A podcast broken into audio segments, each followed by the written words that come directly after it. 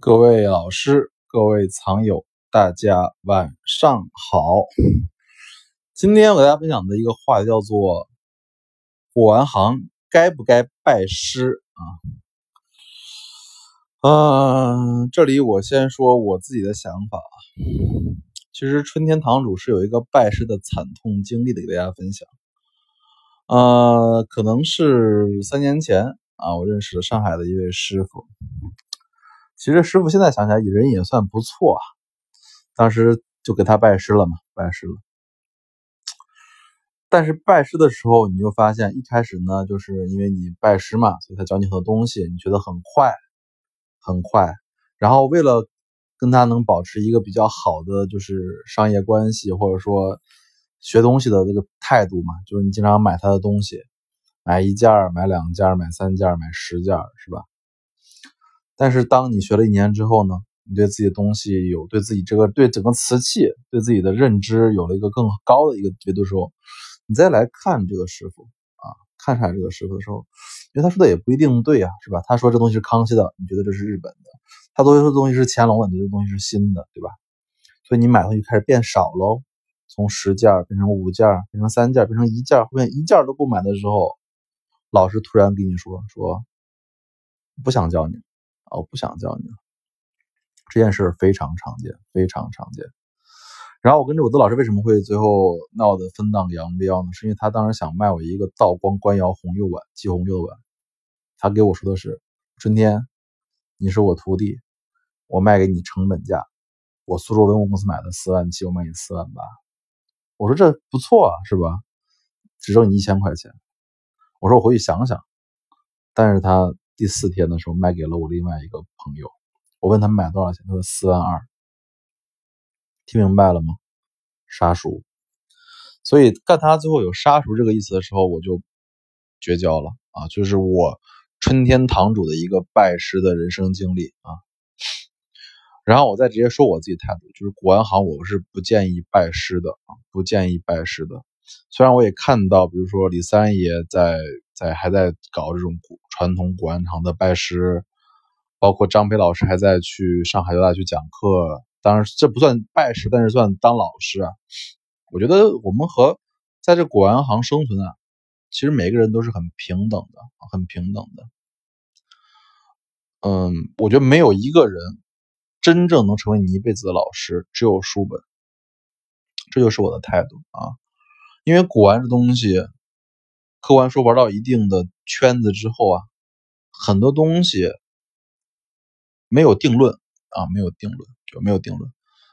翟建民说这东西是新的，马明华说这东西是老的，张培说可能是后仿的，就是很多东西都有很多不懂的地方。所以这行最重要的是要看你自己如何学，如何学。另外，我也想说啊，在这一行里面，尤其你刚刚入行的时候，你特别想拜师的时候，特别想去找一个人去依靠的时候，找一个人去帮你解脱所有问题的时候，你就是我有三点原则，三点原则，嗯，一交换原则，我经常给人做鉴定，也经常卖卖卖瓷器，很多新手找我买，找我卖，但他们会犯一个毛病。他有时候去古玩商场，能一天给我发四五百个图，而不给我一个红包。这在我看来，当然觉得有点点显得贪婪啊。所以这种对于这种客户，我基本上都是拉黑的，因为我觉得你不懂得什么叫平等交换原则。难道我的眼睛是免费，或者说我们看两件、看三件、看五件啊，友情；十件差不多亲情了吧？你发四五百张图，这人受不了。啊，人说，所以如果真的想找一个好老师的话，你一定要记住，还是要有一个交易，就是不能说交易吧，就是交换，将心比心，将心比心，这第一个。第二个叫做谁都不信原则。我不建议你只拜一个老师，你多拜几个老师，买一件东西之后找四五老师同时看，同时问，问他们为什么真，为什么假，怎么看真，怎么看假，问清楚。